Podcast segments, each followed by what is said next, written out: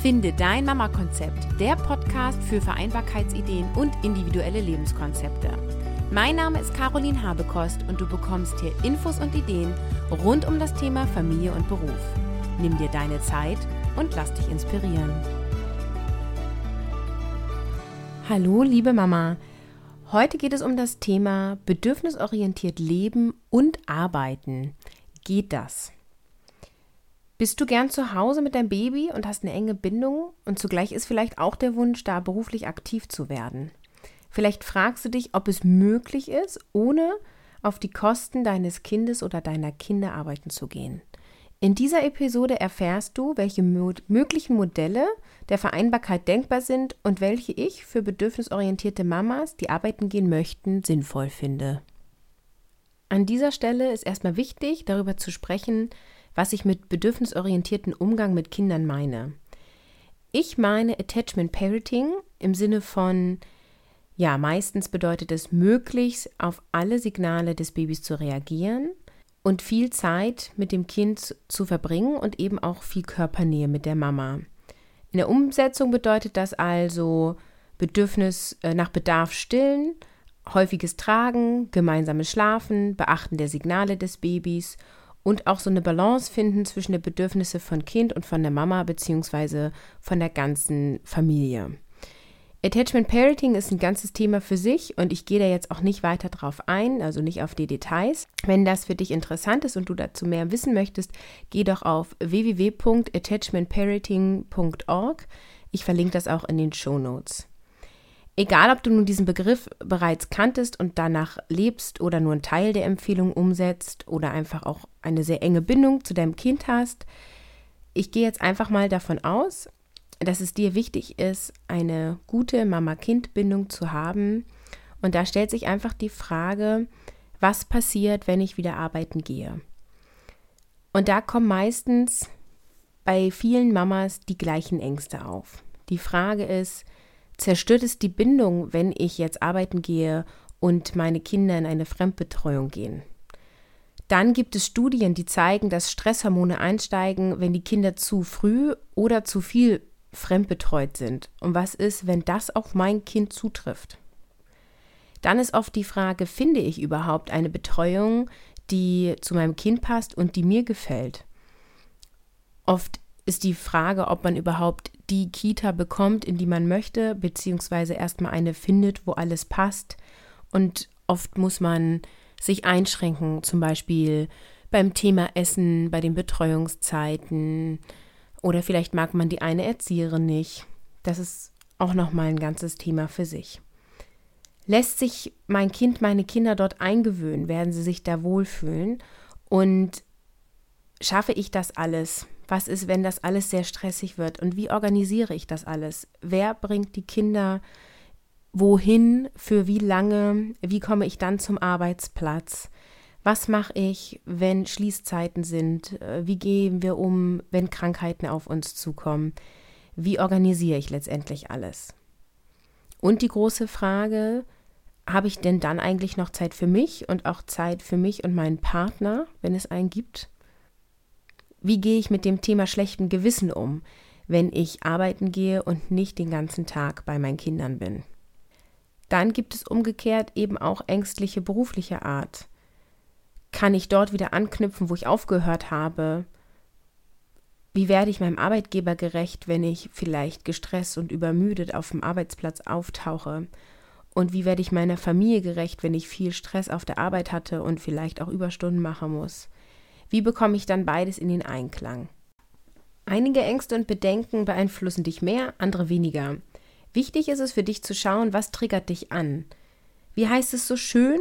Was dich trifft, betrifft dich. Also als ich eben so ein paar Sachen aufgelistet habe, wo hast du das im Körper gespürt? Wo hast du dich angesprochen gefühlt oder vielleicht ertappt gefühlt? Wichtig ist, dass du dir klar machst, was dich antreibt. Möchtest du wieder arbeiten gehen? Was spricht für dich dafür? In der Episode 1 von diesem Podcast liste ich einige Argumente dafür auf und einige Argumente, die dagegen sprechen, mit Kleinkindern wieder arbeiten zu gehen. Gerne kannst du dir das als Inspiration anhören, wenn du das noch nicht getan, haben solltest. Wichtig ist für dich, warum du gerade jetzt wieder arbeiten gehen möchtest. Ist es ein Mussgefühl, zum Beispiel aus finanziellen Grund, oder ist es ein freies Gefühl von, ich wünsche mir eine Abwechslung, ich wünsche mir eine weitere Tätigkeit neben dem Mama sein? Es gibt ja immer so grundsätzlich zwei Dinge, die uns bewegen. Entweder drückt uns etwas weg, weil wir aus einem Zustand raus wollen, oder etwas zieht uns an, weil wir das so spannend finden oder uns ja einfach etwas Positives anzieht, in diese Richtung zu gehen. Manchmal ist es auch beides, also gleichzeitig. Schau doch mal für dich, was es bei dir ist, warum du überlegst, wieder arbeiten zu gehen. Wenn du hier für dich eine Antwort hast, die, aus der du überzeugend sagen kannst, ja, ich gehe wieder arbeiten, dann ist der nächste Schritt zu schauen, wie für dich dein Vereinbarkeitskonzept aussieht. Vielleicht hast du schon in einer der anderen Episoden gehört, von echter Vereinbarkeit, glaube ich, sind wir alle weit entfernt, wenn wir Vereinbarkeit in dem Sinne sehen, dass wir beide Bereiche, also Beruf und Familie, zu 100 Prozent leben und bedienen können. Ich glaube, dass dazu immer Kompromisse gehören und immer Prioritätensetzungen und ganz viel Anpassung. Und dann gibt es immer Phasen und Momente der Vereinbarkeit, beziehungsweise immer Phasen, wo Beruf mehr im Vordergrund steht und wo Familie mehr im Vordergrund steht. Aus meiner ganz persönlichen Sicht steht im Kleinkindalter die Familie immer im Vordergrund. Die grundsätzliche Herausforderung ist, die verfügbare Zeit und deine Ressourcen einzuteilen. Also welche Rahmenbedingungen wünschst du dir? Die große Frage ist oft, wie kann ich zum Beispiel still nach Bedarf viel Körpernähe mit meinem Kind verbringen und mein Kind nicht fremdbetreuen lassen und trotzdem arbeiten? An dieser Stelle möchte ich einmal ganz klar sagen, dass ich Mamas unterstütze, die ihr Kind selbst betreuen und Mamas unterstütze, die eine Fremdbetreuung in Anspruch nehmen. Ich präferiere hier nicht grundsätzlich, dass ich sage, das eine finde ich besser als das andere. Ich finde es immer wichtig, dass es zur Mama passt, beziehungsweise zur Familie und zum Kind und die gesamte Familie damit zufrieden ist. Gehen wir doch mal durch, welche möglichen Konzepte es eben geht, wenn du sagst, du möchtest arbeiten gehen und Mama sein. Vollzeitmama mit Weiterbildung könnte eine Option sein. Das heißt, du könntest weiterhin primär deinen Mama-Job leben und deine Kinder ganztags betreuen und nebenbei eine Weiterbildung absolvieren. So hast du einen Ausgleich, insbesondere eben einen geistigen. Und du siehst auch Samen für deinen beruflichen Werdegang. Der Vorteil ist, du kannst dich zeitlich gesehen so positionieren, dass du eine Weiterbildung findest oder dir raussuchst, die zu dir und dem Tagesablauf passt. Vielleicht gibt es Abendkurse, wo dann der Papa auf die Kinder aufpasst oder die Oma oder jemand anderes aus dem Netzwerk. Oder du machst zum Beispiel eine Online-Weiterbildung von zu Hause aus und bist zeitlich völlig flexibel. Oder vielleicht gibt es ein Fortbildungsangebot für Wochenenden, wo du dir gezielt Unterstützung eben aus deiner Familie oder dein Netzwerk holen kannst. Das kann für eine äh, vorübergehende Lösung sorgen. Ein weiteres Konzept kann sein, Mama zu sein und eine Teilzeittätigkeit auszuüben. Du könntest zu deinem Arbeitgeber gehen und eine Teilzeitmöglichkeit verhandeln. Er muss dich ja nicht in Teilzeit nehmen, beziehungsweise wenn du aus der Elternzeit in Teilzeit kommen möchtest, muss er das unter gewissen Voraussetzungen machen. Aber nehmen wir mal an, deine Elternzeit ist beendet und du kommst wieder zurück, dann musst du das neu verhandeln. Oder du suchst dir einen neuen Arbeitgeber und gehst in Teilzeit dorthin, je nachdem, was in deiner Jobsituation möglich ist und was du dir wünschst. Du kannst die Arbeitszeiten vielleicht so legen, dass du mit dem Vater zeitversetzt arbeitest äh, oder ihr nehmt eben eine Fremdbetreuung in Anspruch. Auch könnte ein mögliches Konzept sein, Mama zu sein und einen 450-Euro-Job anzunehmen. Vielleicht macht es eben übergangsweise Sinn, einen Minijob anzunehmen und so einige Stunden in der Woche zu arbeiten und die restliche Zeit mit deinen Kindern zu verbringen. Vorsicht aber bei Teilzeittätigkeit sowie bei 450-Euro-Jobs. Oft passiert es nämlich, dass Frauen und gerade Mamas da drinnen ja quasi stecken bleiben. Viele Stellen lassen sich nicht in Teilzeitstellen aufteilen. Der Chef sagt dann oft, auf dieser Position geht das nicht. Und dann müssen Frauen sich Stellen suchen, die dahingehend eben angeboten werden. Und das sind häufig Jobs, die schlecht bezahlt sind. In Teilzeitjobs verdient man im Schnitt 4 Euro weniger pro Stunde als in Vollzeitjobs. Oft wird auch von der Teilzeitfalle gesprochen, in die Frauen tappen, denn wir haben meistens kaum eine Möglichkeit, aus diesem Teilzeitverhältnis wieder in eine Vollzeitstelle zurückzukommen. Und wenn, bedeutet das meistens ein riesiger Kraftakt. Zum Teil liegt es daran, dass eben festgelegt wird, dass das in dieser Position nicht geht, zum Teil auch an den fehlenden Recht. Im öffentlichen Dienst zum Beispiel sind Teilzeitverträge oftmals befristet. An dieser Stelle frage ich mich immer wieder, ist das wirklich so? Ist es wirklich nicht möglich, aus dieser Stelle eine Teilzeitstelle zu schaffen? Als Argument von Mamas höre ich oft sowas wie, naja, wenn die Kunden anrufen, muss ich zwischen 8 und 17 Uhr erreichbar sein. Wie sieht es denn aus, wenn ich nur vormittags erreichbar bin? Ja, wie sieht das aus, ne? Das sieht halt nach einer Teilzeitstelle aus. Und dann frage ich mich halt, ist das so dramatisch? Da sind wir dann aber jetzt an dem Punkt, wie so die heutige Gesellschaft tickt. Wenn wir immer überall auf allen Kanälen verfügbar sind, wird eben eine Erreichbarkeit erwartet. Auch höre ich oft das Argument, mein Aufgabenbereich lässt sich nicht mit 20 Stunden abdecken und es ist auch nicht aufzuteilen. Auch das stelle ich in Frage. Ich glaube, wer will, der kann. Wenn der Arbeitgeber ein Interesse daran hat, dass die Mama in Teilzeit zurückkommt, können sich sicherlich Wege finden. Vielleicht kann eine zweite Teilzeitkraft eingestellt werden und die bisher vollbesetzte Stelle kann auf zwei Personen aufgeteilt werden. Ich kenne auch Positivbeispiele, zum Beispiel von Informatikerinnen. Hier werden Mamas oder Frauen, bestimmt auch Männer, das weiß ich jetzt gar nicht so genau, aber ich kenne eben mehrere Mamas, die in Teilzeit mit Kusshand genommen wurden, sowohl von ihrem vorherigen Arbeitgeber als auch als sie sich neu beworben haben. Auch Homeoffice ist hier meist möglich. Da frage ich mich schon, warum ist das so? Vielleicht, weil das eine männerdominierte Branche ist und Frauen so gerne genommen werden.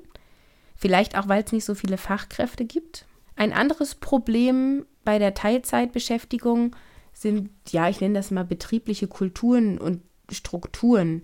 Meistens werden Teilzeitbeschäftigte nicht so ernst genommen. Sie werden abgewertet oder ja schlecht eingeschätzt, beurteilt oder sie werden eben auf weniger wichtige Positionen geschoben.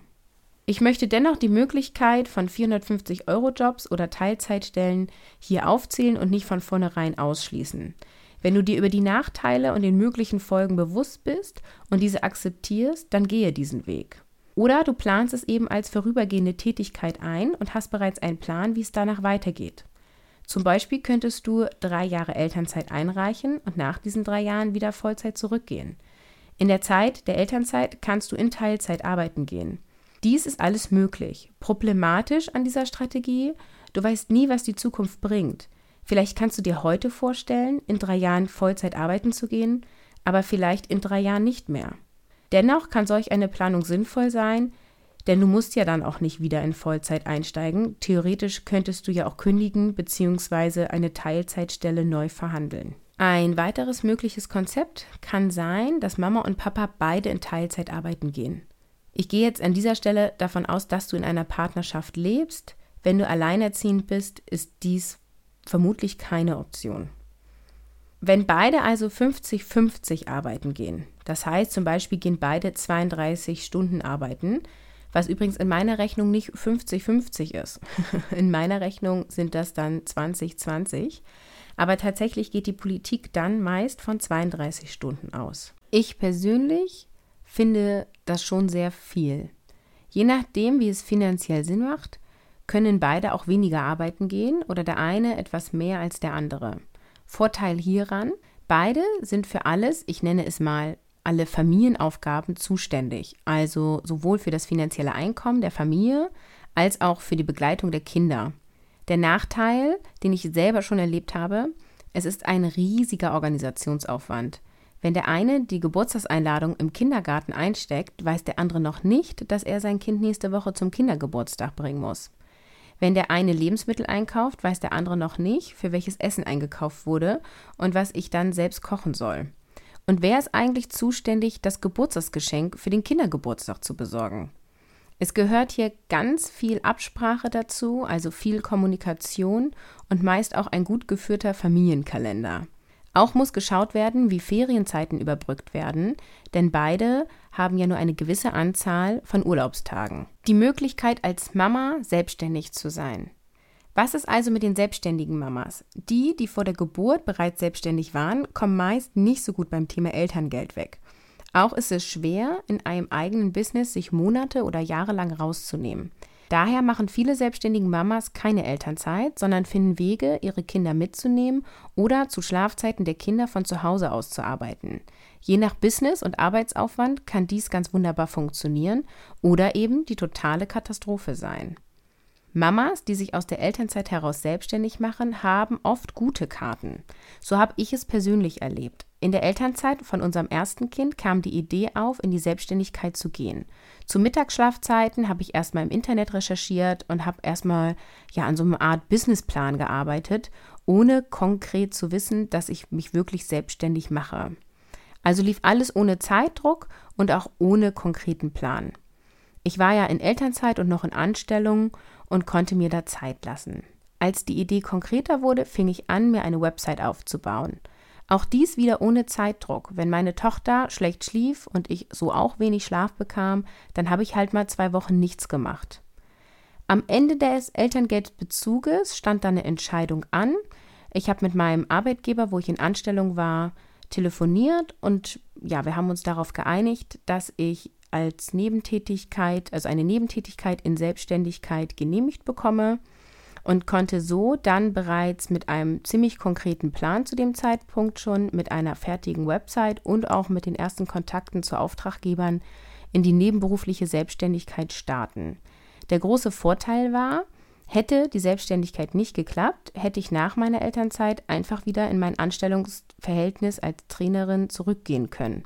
So war das Risiko doch relativ gering. Selbstständig zu sein und sich primär um die Kinder zu kümmern, kann ganz wunderbar aufgehen weil du flexibel arbeiten kannst und weil du selbst bestimmst, was du wie, wo und wann arbeitest.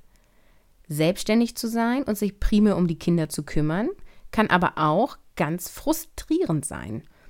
Oft ist die Arbeitszeit knapp, aber es ist noch so viel zu tun. Wenn du als Solo-Selbstständige arbeitest, von zu Hause aus, brauchst du viel Disziplin, damit du dann auch arbeitest und nicht in Ruhe die Wäsche machst oder dich aufs Sofa legst.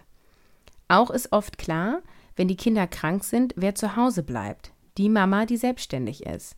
Denn du kannst ja dann abends alles nachholen. Auch brodelst du so in deinem eigenen Saft, weil du ja von alleine von zu Hause aus arbeitest.